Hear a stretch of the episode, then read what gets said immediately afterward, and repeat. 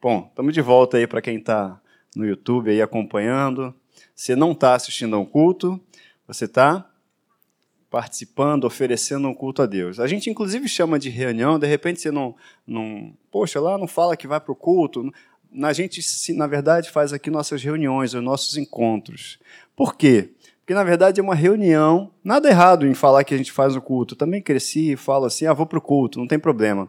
Mas, na verdade, se a gente for olhar direitinho, a gente se reúne para adorar a Deus. O culto já acontece em você. A Bíblia fala que você, nós, somos santuários, não é isso? O lugar onde se oferece a adoração a Deus. Você já é um culto ambulante. Você oferece seu culto no seu trabalho, você oferece o culto em casa, você cultua a Deus, a tua vida é um culto a Deus. Amém? Amém? É isso aí. Então a gente é um culto. A Ludmilla anunciou aqui, e hoje também já me perguntaram sobre as crianças, ela não fez os anúncios, mas domingo a gente vai lançar, enfim, fala, conversar melhor sobre isso. A gente hoje está com duas classes e a gente só está tendo classe aos domingos. E aí, duas salas só que nós temos disponíveis, onde a gente está, inclusive, acumulando faixas etárias. Né? Por isso que a gente atende crianças até 9 anos de manhã e de 9 de 10, perdão, a Lud vai me corrigindo aqui, de 10 para cima, os adolescentes até os 17, eles ficam à noite. Então a gente atende uma faixa etária, ou algumas faixas etárias de manhã, e outras à noite. Por quê? Porque a gente, por enquanto, só tem duas salas. Na verdade, já tem uma outra sala que já está pronta, mas isso que eu vou lançar aqui para todos nós, para a igreja.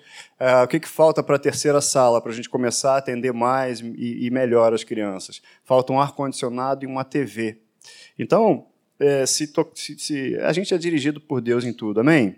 Então, se o Senhor, se o Espírito Santo te dirigir e você quer especificamente contribuir para um ar-condicionado, eu vou especificar aqui domingo é, o ar-condicionado, até estou levantando os valores, são os mesmos do, das salas que já estão funcionando, tanto o ar como TV. Para a gente levantar aqui essa, esses valores, comprar o ar, comprar a TV e aí a gente já vai poder atender melhor mais uma faixa etária das crianças, tá bom? Amém? Então, você já coloca isso no teu coração, pede ao Espírito Santo para te dirigir, se for para você contribuir, você quer fazer de alguma forma especial, aí você pode me procurar. E domingo a gente vai estar falando melhor, a gente vai até deixar o envelope aqui das crianças para você poder é, colocar essa oferta específica para a gente comprar o ar e a TV das crianças. Tem bastante coisa para fazer, mas a gente vai fazer aos poucos. Outro recado que eu tenho que dar que um anjo me falou assim, alfa, lá atrás um anjo lá, falou assim, a Claudinha está me avisando lá que domingo não tem alfa, tá? Então você que está em casa e você que está aqui, que faz parte, né, que está estudando com a gente de 5 às 6, domingo, não teremos aula, porque é um domingo de Páscoa. Você vai almoçar caprichado domingo. Fala aí. É você que vai fazer. Quem vai fazer o almoço em casa aqui domingo? Aquele almoço bacana. Lá em casa, quando tem uma data assim, quem faz a comida sou eu. É verdade. Então, gente, vamos lá? Pai, eu quero te agradecer por mais um dia na tua presença. A gente veio aqui e a gente está se reunindo aqui para adorar o nome de Jesus. Nós expressamos aquilo que está no nosso coração, que na verdade o Espírito Santo faz fluir em nós para adorar Jesus. E agora a gente abre os nossos ouvidos para ouvir a tua palavra. Obrigado. Pedimos a tua direção, Espírito Santo, espírito de sabedoria e de revelação para cada um de nós, cada um dos meus irmãos aqui que estão assistindo remotamente. Abre o entendimento, os olhos, ilumina os olhos do nosso coração para a gente receber essa palavra e eu anuncio ela como uma palavra, uma semente para essa terra fértil. Eu declaro cada coração como uma terra fértil para receber a tua semente crescer e multiplicar cem por um em nome de Jesus. Amém? Isso aí. A gente tem estudado a carta aos Efésios e a gente leu. Eu vou deixar aqui a minha, minha Bíblia já armada aqui em Efésios, você deixa a tua também. E a gente tem lido aí, já leu o primeiro capítulo, o segundo capítulo, o terceiro e quarto. E a gente vai ler hoje o quinto capítulo da carta que Paulo, inspirado pelo Espírito Santo, escreveu para os Efésios, aqueles crentes que estavam lá em Éfeso. E aí, eu tenho repetido essa frase aí, porque Efésios é uma carta muito, mas muito, mas muito prática. Aliás, a Bíblia é toda prática. A Bíblia é um manual de conduta nosso. A Bíblia diz quem nós somos em Cristo, ela aponta o caminho que é Cristo. Ela diz quem nós somos em Cristo depois que nós nos tornamos nova criatura. Quem é que é filho de Deus? Filho de Deus é aquela pessoa, conforme está escrito em João, capítulo 1, versículo 12, que a, a respeito de Jesus, a todos quanto receberam, deu-lhes o poder de serem feitos filhos de Deus, a saber quem? Aqueles que creram. Você crê? Você já recebeu Jesus? Você é filho de Deus. Essas pessoas recebem um selo, uma marca, que é uma garantia de que Jesus, quando voltar, você vai com ele, você vai ser resgatado desse lugar com ele. Você crê nisso?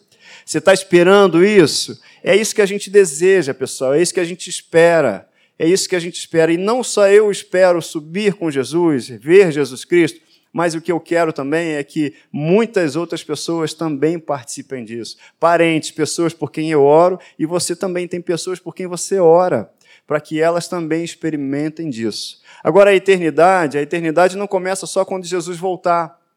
Não é, não. Você já é um ser espiritual e já é eterno. A eternidade já começou, amém?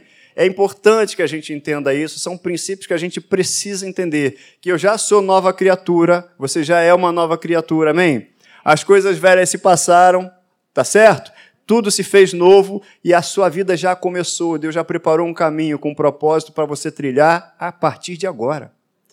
É agora. Aqui, na verdade, a gente costuma dizer, eu costumo dizer isso na Atos, é uma que eu também ouvi e aprendi lá. Aqui é um grande ensaio.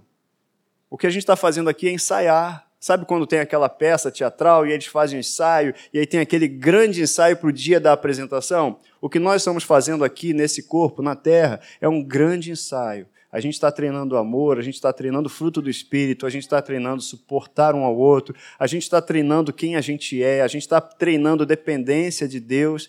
Tudo aqui é treinamento para aquela apresentação que vai ser a apresentação final, quando Jesus voltar. E ele vai encontrar todos nós preparados, a sua igreja como uma noiva ataviada. Então, ele sabe, ele quer não só que a gente seja uma nova criatura, porque a gente já é a nova criatura, mas que a gente viva a nova criatura. Que a gente viva a vida que ele preparou para mim e para você. Então, não é o que eu faço, são coisas que eu faço para ele, o que, que eu estou fazendo, não, não é isso. Mas é como eu faço, como eu vivo para ele. É o que, que eu apresento para Deus, não no sentido de coisas a fazer, mas a minha crença. E, obviamente, a minha crença, a minha fé, ela vai me levar a atitudes. Se eu creio naquilo que Deus falou para mim, eu não vou andar de um modo diferente, porque senão eu estou revelando a minha falta de fé na palavra dele. Você entende que fé é uma atitude? Fé é o quê? A gente já tem, já eu, eu trago sempre essa forma de estudo, né? Fé é o quê? São atitudes, é um estilo de vida que só o justo pode viver. Só o médico pode exercer medicina, não é verdade? Então, viver por fé, só o justo. A Bíblia diz: o meu justo viverá por fé, pela fé. A gente vive pela fé, não por vista, mas pela fé. Quem é que está habilitado a viver em fé? Eu e você. Quem é que está habilitado para a vitória? Eu e você. Mas a vitória depende do exercício daquilo que está na palavra de Deus. Amém? Simples desse jeito. Então, outro detalhe: depois que eu sou feito uma nova criatura, e aí eu digo né, que as coisas velhas se passaram e tudo se fez novo. Por que, que as coisas velhas passaram e tudo se fez novo? Eu sou nova criatura. Qual o maior privilégio que eu tenho como nova criatura? Ter a habitação do Espírito Santo. Semana, essa semana, no domingo, eu falei aqui sobre o Espírito Santo, das duas obras, né? Semana passada e retrasada eu falei que é a obra da habitação e a obra do revestimento do Espírito Santo. Sem o Espírito Santo, gente, a gente não tem revelação daquilo que Deus quer dizer para nós. Uma pessoa pode ler a Bíblia toda, pode ler dez vezes a Bíblia, mas se não for dirigida pelo Espírito Santo, não vai haver revelação, e aquilo ali vai ser mais um livro. Está escrito na Bíblia, né? E conhecereis a verdade, a verdade vos libertará, mas eu preciso conhecer. Conhecer é me relacionar com ela. Me relacionar a ponto de gerar alguma coisa, gerar fruto. Então eu só vou experimentar da liberdade à medida que eu vou conhecendo a liberdade. Eu já estou livre e muita gente já foi liberta. Mas ainda não têm conhecimento daquilo que a palavra de Deus diz a respeito de várias áreas da sua vida. Então elas não podem depositar fé, elas não podem praticar aquilo, elas não podem ter a, não vão ter a experiência daquilo que Deus diz nas suas vidas. Por isso é importante a gente ter um relacionamento íntimo com isso aqui, ó, a palavra de Deus, a Bíblia, que é o próprio Deus. Deus e a Bíblia, a sua palavra são um só. Amém? Então, então a gente é nova criatura. Amém? Se a gente é nova criatura, a velha criatura morreu, a velha criatura tinha atitudes que a nova criatura não tem mais. A velha criatura vestia uma roupa que não cabe mais na nova criatura. Você entende? Por isso que antes eu tinha um procedimento e agora eu tenho um outro. E se eu erro, se eu piso na bola, se eu falo de um jeito que, não, que, não, que era como antigamente, porque eu errei, o que, que acontece? A gente se sente mal. Por que, que se sente mal? Arranha na gente. Porque a gente não é mais aquela velha criatura. Porque aquela roupa não cabe mais em mim, não cabe mais em você. Você está entendendo o que eu estou dizendo? Antes não, você fazia alguma coisa e tá bom. Vida que segue. Isso aí mesmo, chora a mãe, chora a mãe dele, é assim que falava. Agora não, agora a gente se importa com o próximo. Agora a gente sabe que a Bíblia diz para mim e para você: suportai-vos uns aos outros em amor, seja suporte para ele, ame o outro. É isso que a Bíblia diz. Ou seja, tem uma nova maneira de agir, uma nova maneira de pensar, tem uma nova maneira de proceder. Deus quer que a gente haja como quem? Como quem? Aí começa, abre a tua Bíblia em Efésios 5.1, mas eu vou ler aqui com você. A gente vai ler todinho Efésios, Efésios 5. Olha só, capítulo 5 de Efésios, o que que diz? Sede, pois, imitadores de Deus, mas em que condição? Como filhos. E filhos o quê?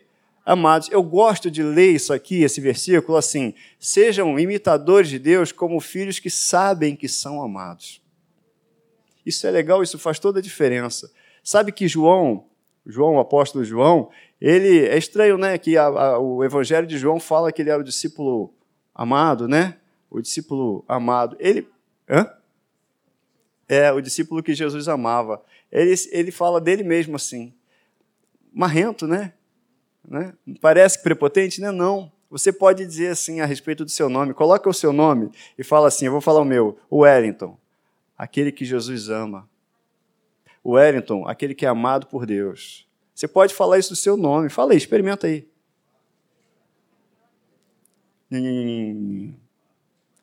Fala aí. Fala, faz um, faz um barulhão aí, vai. Isso, eu não entendi nada, mas você entendeu e Deus entendeu. Entendeu? É exatamente isso. Você falou verdade. Você falou eu, o seu nome, aquela pessoa que é amada por Deus, que é profundamente amada por Deus. Sabe por que, você está aqui e eu também? Porque a gente foi amado por Deus e continua sendo amado. E o amor que Ele nos ama, com que Ele nos ama, Ele fala: com amor eterno é que eu te amei e com benignidade te atraí. Então, sejam imitadores de Deus como filhos amados. Sabe quem pode imitar Deus como filho? Só os filhos. Quem não é filho não vai conseguir imitar Deus. Quem é filho não vai poder apresentar os traços do pai. Quem não é filho não vai apresentar as características do Pai. Eu e você estamos aptos a sermos imitadores de Deus como filhos amados e filhos que sabem que são amados, entendeu? Você foi muito amado, você é muito amado. A gente, quando lê o segundo capítulo de Efésios, e a gente já leu aqui, que fala assim: Ele nos deu vida quando nós estávamos mortos nos nossos delitos e pecados. Lá no versículo 4 fala que ele, rico em misericórdia, por causa do grande amor com que nos amou, e estando ainda nós mortos em nossos delitos, nos deu vida juntamente com Cristo e nos fez assentar nas regiões celestiais com ele. Você é muita coisa, você é muito especial, você é habitado pela presença de Deus. É muito bom isso. Então você pode imitar Jesus. E aí ele diz: então como é que eu imito a Jesus? E a gente aqui que já tem estudado Efésios sabe que é primeiro, primeiro capítulo, primeiro, segundo, Paulo, inspirado pelo Espírito Santo, está dizendo para nós a nossa condição, como é que nós fomos escolhidos. Diz que eu e você fomos escolhidos. Escolhidos quando? Quando a gente nasceu? Não, antes da fundação do mundo. Nós fomos separados por Ele, eleitos por Ele, escolhidos por Ele para sermos santos e irrepreensíveis. Olha só, sensacional. Ele já tem nos abençoado com toda a sorte de bênção espiritual nas regiões celestiais em Cristo. Então é uma declaração de amor que a Bíblia vem fazendo, que Deus vem fazendo para mim e para você ao longo do primeiro, do segundo capítulo, dizendo quanto ele nos amou. Diz a nossa posição qual é a nossa posição? Nós somos corpo do qual Cristo é a cabeça e Ele está sobre todo nome que se nomeie hoje ou em qualquer tempo. Olha a nossa posição. Para depois, depois disso tudo, já que você sabe quem você é em Cristo, já que você sabe qual é a sua posição em Cristo, aí Ele te fala: então agora eu vou te dizer como é que você anda, sabendo quem você é. E Ele fala: então sejam meus imitadores e vivam em amor, como também Cristo se entregou por nós como oferta e sacrifício de aroma agradável. Viver em amor, não amor que eu acho que tem que ser, não amor baseado em sentimento, porque a gente sabe aqui que amor não é sentimento, nunca foi, não é isso? Amém? Amor é o quê? É uma ação, é uma atitude, porque Deus amou o mundo, né? De tal maneira que deu seu único filho. Amor é um favor, é uma ação em, em, em, na direção de alguém. Deus, ele, quando nos amou, ele fez algo na nossa direção. Não era um sentimento, não foi movido por um sentimento. Amor nunca foi sentimento. Viver em amor é viver. O que, que é? Como é que eu amo a um inimigo? Como é que eu amo a outra pessoa? É querendo para outra pessoa aquilo que Deus também quer. Só entendendo desse jeito. Eu amo você, então como é que eu, como é que eu demonstro meu amor, na verdade? Amar você é querer para você aquilo que Deus quer. Não, não é confundindo justiça com juízo, nada disso, como muitas pessoas às vezes confundem. Não. É fazer de você também um justo, fazer de você também um filho, porque o mesmo amor que Deus tem para mim, Deus tem para você, para você. Imagina a pior pessoa no mundo aí, da humanidade. Você acha que ele não é amado por Deus? Está escrito que Deus amou o mundo de tal maneira. A salvação está disponível para quem? Para todos. Quem que alcança? Quem tem fé, quem crê. Amém? Então ele continua, ele fala para a gente, né? Viver em amor, mas não por sentimento. É viver em amor como também Cristo nos amou e se entregou por nós como oferta e sacrifício de aroma agradável a Deus. E aí vamos lá, tem a parte prática do dia a dia nosso que ele fala. Entre vocês não deve haver sequer menção de imoralidade sexual, nem de qualquer espécie de impureza, nem de cobiça, pois estas coisas não são mais próprias para vocês. Vocês são novas criaturas. Ele está dizendo.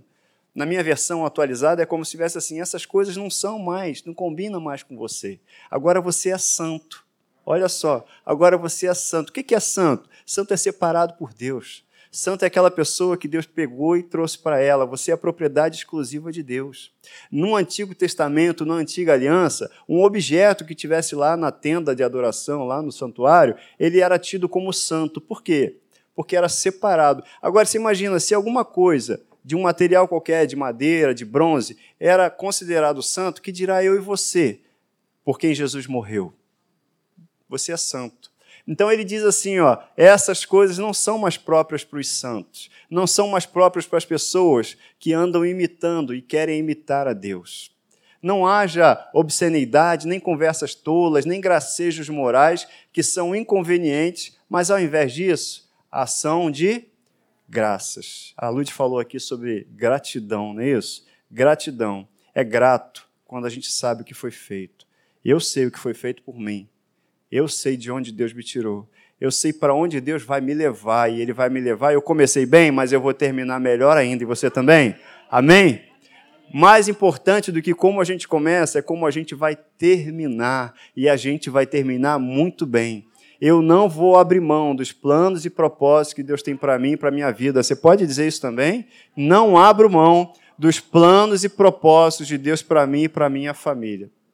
Por isso é que a gente sempre está envolvido com isso, ações de graças. Então você vai vendo, a Bíblia vai mostrando para mim e para você que a nossa vida, a vida cristã, é uma vida prática.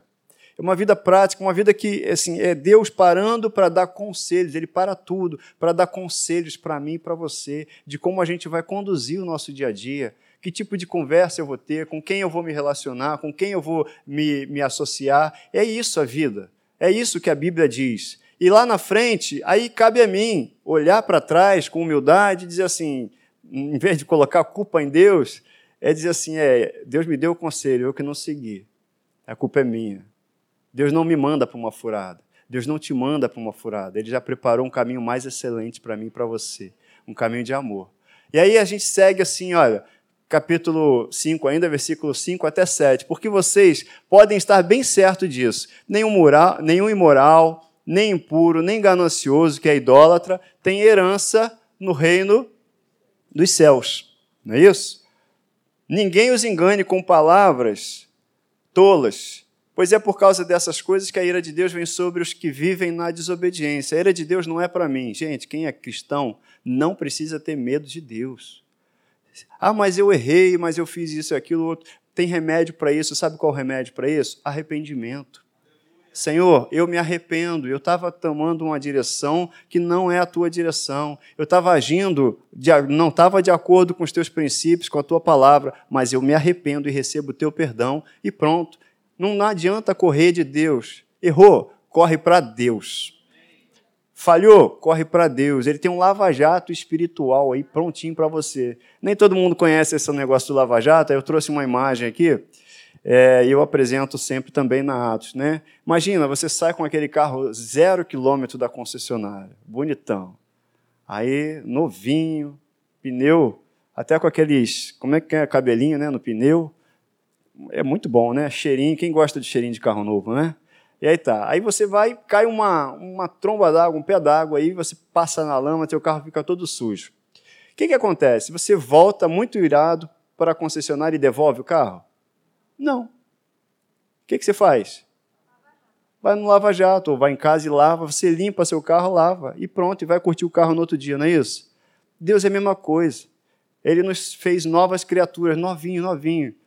Tá bom, Wellington, passei na lama, me sujei. Cara, Deus e a sua palavra estão aí, a palavra dele nos lava e nos purifica. Se confessarmos os nossos pecados, ele é fiel e justo para nos perdoar e nos purificar de toda injustiça. Então tem um lava-jato espiritual, um lava-jato de Deus. Estou me sentindo sujo, Wellington. Fala com Deus que a palavra dele te lava. Fala com Deus que ele te limpa e te coloca zero quilômetro de novo. Sabe? É, Deus, Jesus Cristo, foi feito pecado por nós para que por ele fôssemos feitos justiça de Deus. Fala assim a Bíblia. O que, que é isso? É poder me apresentar para Deus como se o pecado nunca tivesse existido na minha vida. Me apresentar para Deus digno, justo, santo, como Ele é, como Ele quer que eu seja, porque Ele me separou para isso. Não está escrito aqui? Nós somos santos? E está falando assim, ó, portanto, não participe então das coisas que você está vendo aí fora. A gente vê muita coisa, é muito fácil, e todo dia a gente é muito bombardeado por um montão de coisa. Brin né, palavras que não condizem mais com a gente, um meio que não condiz mais com a gente, não significa que eu não vá, é, que eu vá, é, é, eu não vá mais, pô, eu não, vou, não vou poder sair no mundo, que eu não vá mais para o meu trabalho, porque o meu trabalho não tem pessoas que não são cristãs. Pelo contrário, Deus te colocou no seu lugar de trabalho, e se seu lugar de trabalho é muito difícil nesse aspecto, é porque você tem que ser luz lá. Pronto. Mas uma coisa é eu frequentar nesse sentido, uma coisa é eu continuar a ter né, relacionamento com as pessoas. Agora, o nível do relacionamento, isso vai depender de mim, só de mim. Até que ponto eu vou ser influenciado ou até que ponto eu vou influenciar? É isso. Deus quer que a gente seja. Você é um influenciador nesse mundo. Você é embaixador. O que é embaixador? Aquele que é representante de um reino. Você representa o reino de Deus. Amém? Vamos seguir aqui. Cadê? Isso. Então, o que, que a gente está falando aqui? Que crescimento. Oi? Oi? Pulou, né? Eita, pronto, tá bom. Segue aqui na sequência. Porque outrora vocês eram trevas. Essa era a minha posição. Eu era treva. Mas agora, como é que você é? É luz. Então, como é que eu tenho que viver? Como luz, filho da luz. Filho da luz. Pois o fruto da luz consiste em toda bondade, justiça e verdade. E aprendam a discernir o que é agradável ao Senhor. Então Deus não quer tirar a gente, Deus não vai tirar a mim e a você do mundo. Abra a tua Bíblia na primeira carta aos Coríntios, que aí não está aqui, não é Efésios. Claro que não é Efésios, né, Wellington? Você falou que é Coríntios. Então, abre a tua Bíblia aí, primeira carta aos Coríntios, capítulo 5. Com quem que eu tenho que andar, Wellington? Com quem produz crescimento em mim? Com quem que eu tenho que me associar, Wellington? Com quem vai me ajudar a crescer? É isso, a resposta é essa. Primeira carta aos Coríntios 5, 9. Diz assim: Já em carta vos escrevi que não vos associasseis com quem? Com os impuros. Refiro-me isso não propriamente aos impuros desse mundo. Ele não está falando de quem não é crente. Ou aos avarentos ou roubadores idólatras, pois nesse caso vocês teriam que sair do mundo. E não é isso. Mas agora vos escrevo que não vos associeis com alguém que, dizendo-se irmãos, ou seja, até dentro da igreja, a gente às vezes vai, a gente vai ter que ser seletivo. Porque está todo mundo em construção. Eu estou em construção, você também? Todo mundo está em construção, em crescimento. E ele fala aqui, ó, agora vos escrevo que não vos associeis com alguém que, dizendo-se irmão, for impuro, avarento, ou idólatra, ou maldizente, ou beberrão, ou roubador. Com esse tal nem ainda comais. É, é, é, duro, né? Não, mas é porque isso é um carinho de Deus para proteger os seus filhos.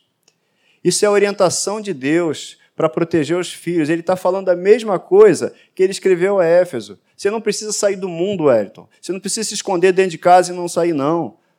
Porque você, senão você teria que ir para a glória. Você vai para o trabalho normalmente, você vai conversar com as pessoas normalmente e vai influenciá-las. Agora, cuidado com quem você se associe. Não se associe com quem pode pôr em risco a sua fé. Não, não vai andar com quem pode pôr em risco aquilo que é o teu maior bem, com que você se relaciona com Deus, que é a sua fé. Porque sem fé é impossível agradar a Deus. Então, se alguém vai colocar em risco aquilo que me faz agradar a Deus, eu vou parar e não vou andar com aquela pessoa. Se alguém pode colocar em risco o que eu tenho de mais importante, sabe o que eu tenho de mais importante aqui? Ah, Wellington, o Espírito Santo. Tá certo. Mas o que a gente tem de importante aqui é a nossa fé. A gente tem que fortalecer a nossa fé todo dia, porque sem fé eu não agrado a Deus, sem fé eu não me relaciono com Deus, sem fé eu não falo com Deus, porque é importante que aquele que se aproxima de Deus, está lá em Hebreus 11, creia que ele existe, ou seja, creia, fé, e que ele também é galardoador. Então eu não posso, a Bíblia está dizendo, Wellington, evita, não faz isso, Wellington, não se associe com quem, vou resumir, com quem pode pôr em risco o nosso relacionamento. Não anda com quem pode pôr em risco a nossa convivência. Porque a Bíblia, lá em Efésios, fala assim: não entristeçais o espírito. Então não me entristece, não, eu vou ficar triste. Eu tenho ciúme de você, Wellington. Eu tenho ciúme de você, o Espírito Santo diz. Então, não põe em risco a nossa relação. Está claro para você? É um estudo, é um ensino isso. E aí, esse crescimento, à medida que eu vou entendendo, todo crescimento, gente, implica em tomada de decisões. Eu é que tenho que decidir. A mudança de comportamento baseada na palavra de Deus, isso é responsabilidade só minha. Eu é que decido. Eu é que decido acordar todo dia e anunciar quem o mundo diz ou tenta influenciar, ou quem eu realmente sou em Cristo Jesus. Porque se eu acordo todo dia, se eu for ligar o jornal, eu vou ouvir que teve mais não sei quantos mortos no Brasil, mais não sei o quê, e notícias disso, daquilo outro, e não são essas as notícias do reino. Mas se eu acordo e peço ao Espírito Santo já para me ajudar, para me, olha, eu mesmo, eu declaro que meu dia será um dia de paz. Eu declaro um dia abençoado. Coloca isso na sua rotina, mas não só para fazer isso mecanicamente, não. Fazer isso com o coração. Eu declaro um dia de paz, eu declaro um dia de bênção, eu declaro um dia de vitória, declaro um dia de alegria. E começa a declarar sobre o seu dia, porque eu sou uma nova criatura. Eu sou imitador de Deus, como filho que sabe que é amado e é amado. Amém? Coloca isso no teu coração e começa seu dia desse jeito. Sabe o que, que vai acontecer? Você está despertando o teu homem interior, a pessoa que você é de verdade, que é a nova criatura. A nova criatura. Amém? Mas, ó, isso aí faz parte do crescimento. É decisão que eu e você temos que tomar todo dia. Porque todo dia a gente é bombardeado por situações e coisas que tentam o quê? Nos influenciar para a gente não não andar como filho amado de Deus, imitando a Deus. Tá bom? Aí continua lá, 5, versículo 11 a 13. Não participem das obras infrutíferas das trevas, é a mesma exortação. Antes exponham-nas à luz, porque aquilo que eles fazem em oculto, até mencionar é vergonhoso. Mas tudo que é exposto pela luz torna-se visível, pois a luz torna visíveis todas as coisas. Deixa eu te dizer a respeito de você. Está lá em Mateus 5,14. Você é luz do mundo. Você é sal da terra e você é luz do mundo. Isso Jesus já tinha falado para os seus discípulos, ele está falando para mim e para você também. Vocês são luz do mundo. E a luz não foi feita para colocar onde? Debaixo da cama, debaixo da mesa. É para ficar no lugar de destaque. No seu trabalho, as pessoas vão ver quem você é em Cristo Jesus e vão ser influenciadas. As pessoas podem até no início, o pastor Teixeira comentou isso aqui na, na no domingo, pode até de repente te olhar de lado, tal, mas quando apertar o negócio, sabe o que, que acontece? Pode orar por mim. É você que elas vão procurar. E elas vão ver a manifestação de Deus na vida delas por sua causa. Porque você tem palavra, porque você é luz, porque você é sal, porque você é imitador de Deus. Amém? Então tá bom. Olha só, continua lá. Por isso é que foi dito: olha, desperta, ó tu que Dorme, você está dormindo aí? Não, né? Desperta, tu que dorme, e levanta-te dentre os mortos. O que é levantar dentre os mortos? Eu e você já fomos ressuscitados com Cristo, né? Levanta entre os mortos. Eu coloquei entre parênteses ali, ativar o homem interior. É todo dia, eu e você, termos esse dever de nós mesmos nos despertarmos, nos animarmos em Deus. Ninguém vai te animar em Deus. Pode ser que você encontre alguém, uma pessoa que fala assim: vamos lá, vamos lá, mas a obrigação diária de se animar em Deus é minha e sua. A obrigação diária de se de renovar a nossa mente é nossa. Está é, tá escrito em Romanos 12, 2 lá o que? Não tome a forma desse mundo, mas o que? Transformai-vos pela renovação do seu entendimento. Então, Ativar o homem interior é eu me levantar, porque a gente já acorda descendo a ladeira. Mas aí a gente levanta e faz o quê? Não, eu sei quem eu sou em Cristo Jesus, eu declaro e aí começa a soltar declarações. O seu homem interior está sendo ativado, a pessoa que você é de verdade está sendo ativada. E aí fala assim: e Cristo resplandecerá sobre ti. Sabe por quê? Porque a hora que você sair de casa com o homem interior, com o ser interior que você é ativado, as pessoas não vão ver você, vão ver Cristo em você. Olha só, você já vai sair de casa já no óleo, como diz a Ludmilla aqui, ó. Ela fica soprando para mim aqui, ó. Ó. Tenham cuidado com a maneira como vocês vivem, não que sejam, que não seja como insensatos, mas como sábios, aproveitando ao máximo cada oportunidade, porque os dias Alguém tem dúvida de que os dias que nós estamos vivendo são maus? Alguém, sei lá, ano passado, no início do ano passado, imaginava que hoje nós estaríamos todos de máscara andando por aí? Alguém imaginava que a gente fosse viver o que está vivendo? Os dias são maus. E aí, a nossa a recomendação do Pai para a gente viver e andar como Ele é aproveita ao máximo cada oportunidade. Cada pessoa que você encontra pela frente é uma oportunidade de você passar para ela aquilo que eu tenho depositado em você, falando Deus, e também de você aprender, porque cada um de nós tem a dar e tem a receber. Cada pessoa que você encontra é uma oportunidade para a manifestação do Espírito Santo. Cada pessoa. Então a gente tem que estar ligado, não pode desperdiçar e nem desprezar nenhuma situação, porque qualquer situação é uma situação. E aí ele fala: aproveite ao máximo todas as situações, cada oportunidade, porque os dias são maus. Os dias são maus.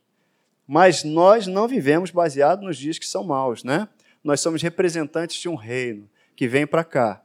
Vem para estamos aqui para o quê? Para gerar boas notícias, anunciar boas notícias.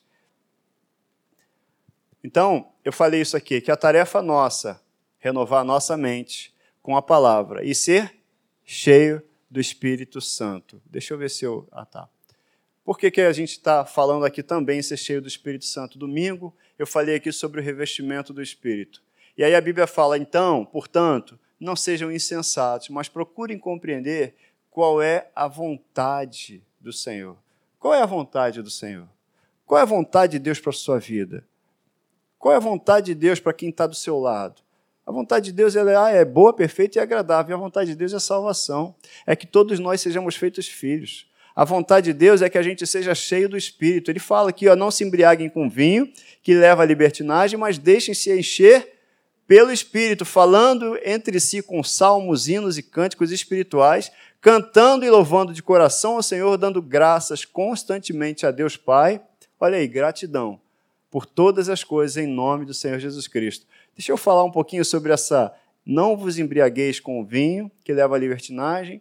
Não, você acha que o foco de Paulo era realmente preocupação se o pessoal bebia muito ou não bebia? Não. Ele está fazendo aqui, colocando duas figuras para colocar uma comparação e uma oposição. Não vos embriagueis, não se embriaguem com vinho que leva à libertinagem. Traduz isso assim: olha, abre mão, não faça a vontade da sua carne. Não faça aquilo que você está tentado a fazer. Não se entregue a algo que você vai por um caminho que você não vai conseguir voltar. Mas olha, se encha do Espírito e seja guiado pelo Espírito Santo. Quando fala se embriagar com vinho, é muito mais do que simplesmente beber ou não beber. É simplesmente fazer, é fazer a vontade da carne, fazer aquilo que desejos vêm, situações vêm, tentações vêm. Mas olha, não, não, não. Eu abro mão disso para me encher do Espírito e para fazer a vontade do Espírito. Para fazer a vontade, eu não ando mais segundo a lei da morte, do pecado, mas segundo a lei do Espírito de vida. Então, as coisas que eu fazia ficaram para trás a gente, enquanto crente, a gente recita muito, muitos versículos, e a gente para parar e, e pensar naquilo que a gente está falando. As coisas velhas já passaram e tudo se fez novo. As coisas velhas já passaram e tudo se fez novo. Eu quero convidar você a meditar, passar esses dias meditando nisso. Assim que se alguém está em, nova, em Cristo, eu sou, eu estou em Cristo, eu sou uma nova criatura. Então as coisas velhas já passaram, tudo se fez novo. Sabe, a gente meditar nisso e repetir isso para a gente mesmo, até que isso vire verdade, fique gravado em nós, para que qualquer situação que venha, eu poder ter isso aqui, olha, cara, isso não faz mais sentido para mim porque essas coisas são velhas, já passaram. Isso vai, nem vai produzir mais o mesmo efeito em mim. Isso não me tenta mais, isso não me corrompe mais, isso não me atrai mais, porque elas realmente já passaram e tudo se fez novo. Tudo que a gente fala é material para a gente conversar com Deus. Obrigado, Pai, porque eu sou uma nova criatura e eu estou em Cristo e as coisas velhas passaram. Você nem lembra mais, eu também não vou lembrar e não vou deixar ninguém mais ficar me lembrando. E agora tudo se fez novo. Começa orando desse jeito. É material para oração. Então não se embriaguem com vinho, é assim, não faça vontade da sua mente, da sua carne, não. Mas enchei-vos do Espírito Santo. Enchei-vos do Espírito Santo. Sujeitem-se uns aos outros. Só é capaz de se sujeitar alguém aquele que entende que aquela pessoa é muito importante, porque Deus a amou. Essa, quando eu tenho a medida de que o Marcos ele é tão importante, tão importante, a Cristina é tão importante, tão importante, cada um de vocês é tão importante que Deus deu o seu único filho para que você tenha vida eterna, quando eu entendo isso, eu me sujeito a algumas coisas para que você tenha acesso a isso. E aí ele começa falando de casamento, porque essa é uma carta prática. Ela fala de casamento, relação entre pai e filho, relação entre marido e mulher, relação é, patrão, empregado. E aí ele fala aqui, ó, mulheres, sujeitem-se aos seus maridos, como ao Senhor Pois o marido é o cabeça da mulher, como também Cristo é o cabeça da igreja, que é o seu corpo, do qual ele é o Salvador. Muita gente não fica até escandalizado. Eu passei por uma situação no trabalho com um camarada chegou e um colega de trabalho, ele estava escandalizado porque ele foi num casamento e o pastor leu esse texto. Absurdo! Mulher se sujeitar ao marido e tal. E aí ficou lá aquela discussão, por isso que é no espírito. Aí a gente vai entender que fala para as mulheres se sujeitar aos maridos, mas antes, a pessoa nem percebeu que falou para cada um se sujeitar um ao outro. Nem percebeu. Outro ponto importante é que a mulher nessa sociedade aqui, ela não tinha direito nenhum. Ela já tinha que se sujeitar ao marido. Ela não tinha opção. E ela tinha que fazer isso porque era uma obrigação, mas agora ela faz por uma motivação, como ao Senhor.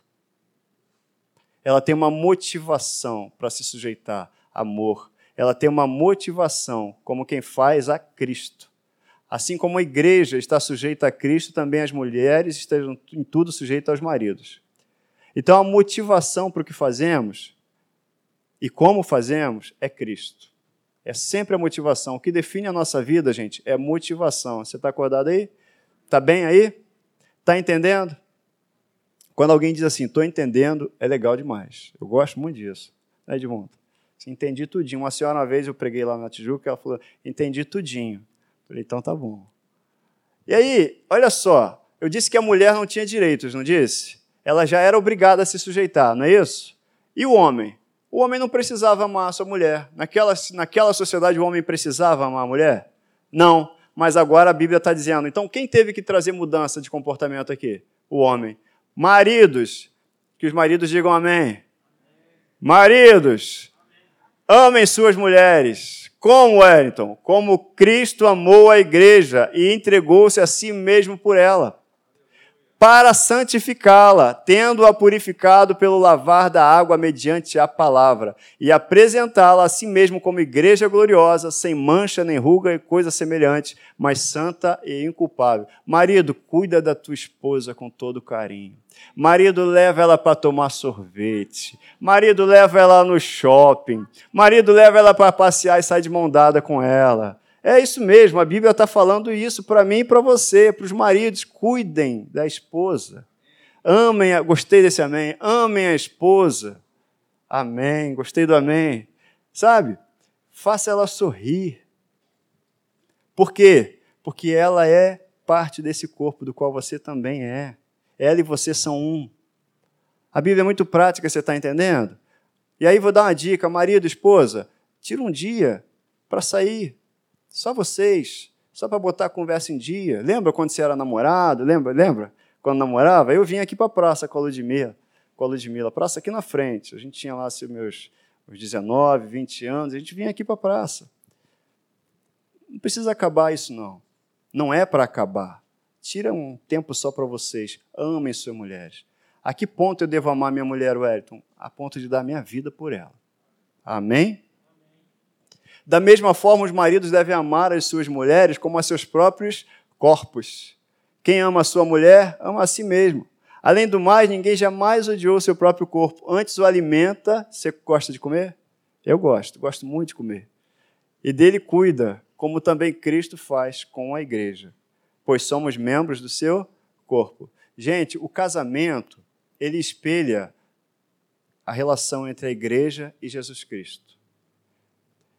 Ninguém pode casar para ser amado. Ah, vou casar para ser amado. Parta, parta do princípio que Deus já derramou sobre mim e você o seu amor. Ele já derramou o amor dele sobre nós.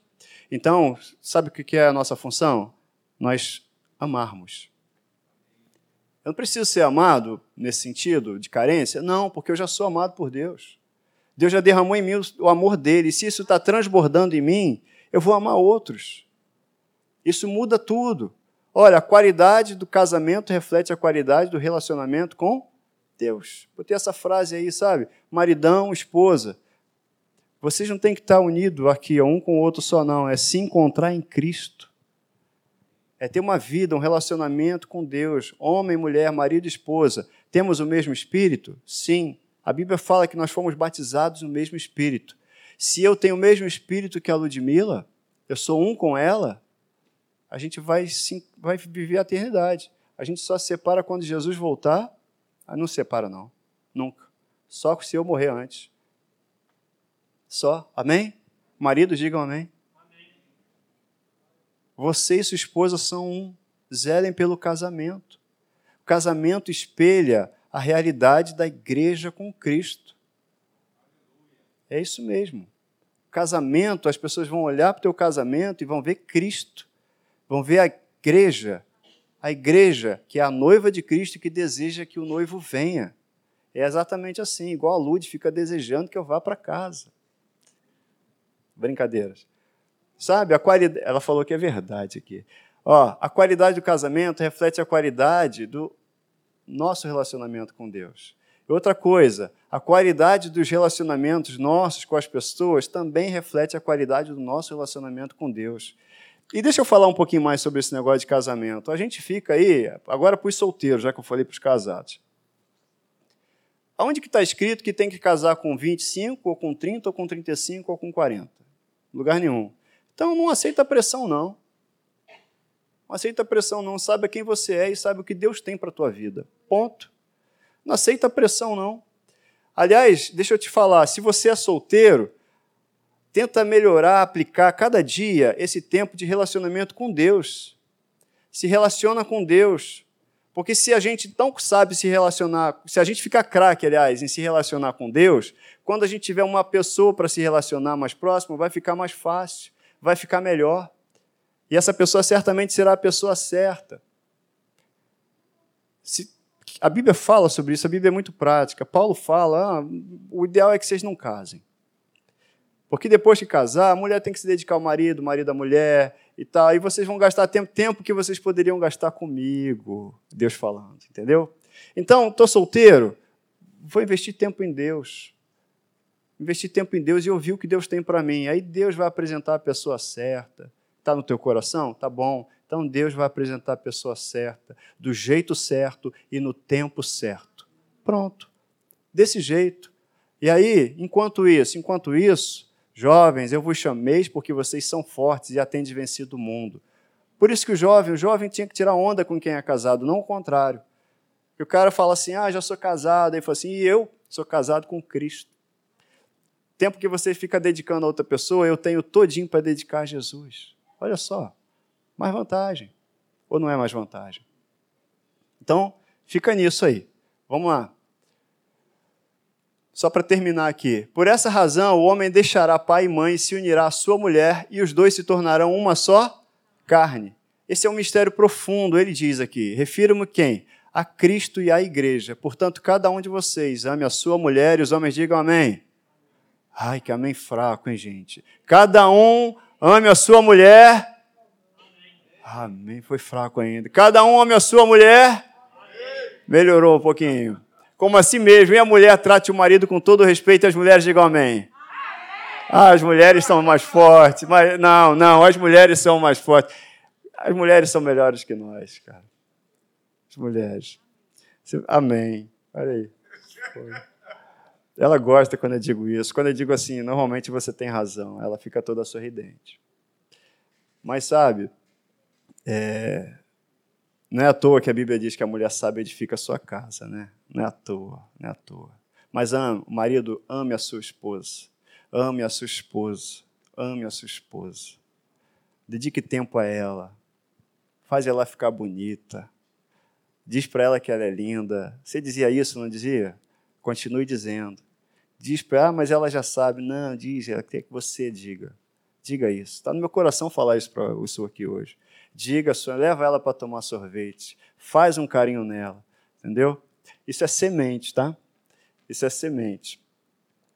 E aí, gente, eu termino com isso aqui, que a qualidade dos relacionamentos nossos com as outras pessoas, ela vai ser proporcional e está diretamente ligada ao relacionamento que a gente tem com Deus. Quando eu me relaciono com Deus, eu vou saber lidar, lidar com as pessoas, por mais difícil que sejam as pessoas. Porque o próprio Deus vai me dar essa direção. Queria convidar você para ficar de pé, a gente vai encerrar esse culto. O que a gente está fazendo aqui nessas quartas é que é, eu entendi de Deus essa direção, é ler mesmo essa carta, porque essa carta é muito, muito prática. A Bíblia é muito prática. É estudar Efésios, e a gente vai, semana que vem, fechar aqui, eu acho que a gente fecha semana que vem, pastor, depois, pastor Marcos, está preparando uma série de cura aqui. A gente acha que fecha mas fecha. Que aí, semana que vem, a gente vai falar de filhos. Honra seu pai e sua mãe. Cara, quando a Bíblia fala isso, especialmente filho honrar o pai e mãe, é, é, o natural é que a gente se questione, assim como marido e mulher, né? Você não sabe o que eu estou passando, você não sabe como é que está lá em casa, você não sabe quem ele é, quem ela é. Eu não preciso saber quem o outro é. A carta aos Efésios está dizendo para mim quem eu sou em Cristo. Eu não preciso, nunca, nunca é com o outro, é sempre comigo. É sempre, sempre eu com Jesus, nunca é o outro, entende? O grande problema, e a gente se mete em problema porque a gente quer que o outro se resolva, o outro seja resolvido. Queria que fulano tivesse aqui para ouvir isso. Não. Eu é que estou aqui ouvindo isso, é porque Deus está falando é comigo. Eu é que tenho que, andar desse jeito. Não é o outro, nunca é o outro, é sempre a gente. Isso é humildade que a gente precisa ter. Isso é humildade que a gente precisa ter. Esse relacionamento com Deus, filho, olha só, filho, honra teu pai e tua mãe. Você não sabe quem é meu pai, você não sabe quem é tua mãe. Para para pensar, para para pensar. Deus amou tanto teu pai, amou tanto tua mãe, que ele gerou você através deles, para ser um canal de bênção e produzir salvação para eles. Sensacional. Você foi separado para influenciar seus pais para que eles fossem salvos. Você entende? Eu fico olhando, a gente olha, eu vejo meu pai quando está sentado. Aliás, hoje é aniversário do meu pai. Eu saí daqui, vou lá para casa dele. Meu pai está aqui, ele brinca comigo e ele fala, né? Você é o meu pastor. É. Mas meu pai não era cristão. E a vida toda eu orei por ele. Eu, meus irmãos, minha, eu, minha, minha mãe. A gente orou a vida toda por ele. E hoje ele está aqui, ouvindo a palavra junto com a gente. Olha só. Honra pai e mãe ama a esposa, respeita o marido. Vamos entender a nossa posição no corpo de Cristo. À medida que eu entendo a minha posição, eu vou tomando as decisões certas, eu vou tomando os caminhos certos, e aí tudo vai dar certo. Você pode dizer: tudo vai dar certo? Tudo vai dar certo se eu andar no conselho de Deus. Tudo vai dar certo se eu andar no conselho de Deus tudo vai dar certo se eu andar no conselho de Deus. Pai, muito obrigado por esse ensino nessa noite. Uma palavra simples, como a tua palavra é, mas é transformadora. A gente aprendeu essa noite que nós somos novas criaturas mesmo, e as coisas velhas ficaram para trás mesmo. E a partir de agora, tem um jeito novo de, de andar. Andar segundo a tua palavra, sendo seus imitadores. Como é que a gente te imita, Pai? fazendo aquilo que você, que Jesus, que Jesus fez. Jesus não deixou de sentar com, com os pecadores, mas ele os influenciava e levava a tua palavra para eles. Ele não deixou de lado os pecadores, pelo contrário. Ele não saiu desse mundo, pelo contrário, ele veio ao mundo. Mas ele se associou às pessoas certas e hoje a gente aprendeu que a gente tem que se associar àquelas pessoas que não põem em risco a nossa fé. A gente aprendeu como marido que tem que amar a esposa a ponto de dar a nossa vida por ela. Aprendemos como esposa assim se sujeitar ao marido.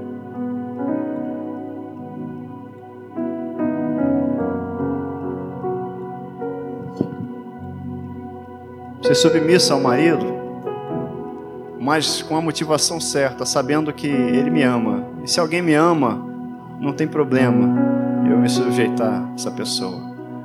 Da mesma forma que eu me sujeito a Ti, Jesus, que nós nos sujeitamos a Ti. Então eu quero te agradecer por essa noite, desse aprendizado todo, em que nós fomos ensinados, ensinados, ensinados que o nosso casamento, para aqueles que são casados, eles refletem a, o relacionamento da noiva, da igreja com Jesus Cristo. Eu abençoe em nome de Jesus aqueles que, que estão com o coração ainda posto, que têm desejo de se casar, que estão esperando em Ti. Pai, em nome de Jesus. Nome de Jesus. Quero declarar para cada um deles, aqueles que têm desejo de se casar, de ter uma pessoa, que cresça neles o maior desejo e o aprendizado de se relacionar contigo antes de qualquer coisa que eles entendam que a relação contigo é o maior presente, que eles tenham orgulho de se dedicar só a ti. E eu declaro no momento certo que a pessoa certa, do jeito certo, será apresentada para eles. E será para a tua glória, para o teu louvor, para a tua honra. Eu te agradeço em nome de Jesus, declaro uma noite abençoada para todos, todos que estão aqui, aqueles que estão em casa assistindo, em nome de Jesus. Em nome de Jesus. Vocês que são visitantes, tem uma plaquinha lá atrás, tem um presente separado para você. Está lá a Adriana com a plaquinha, está lá a Beth com a placa. Vai lá, vai receber seu presente. A gente faz questão de te conhecer também, te presentear. Deus te abençoe.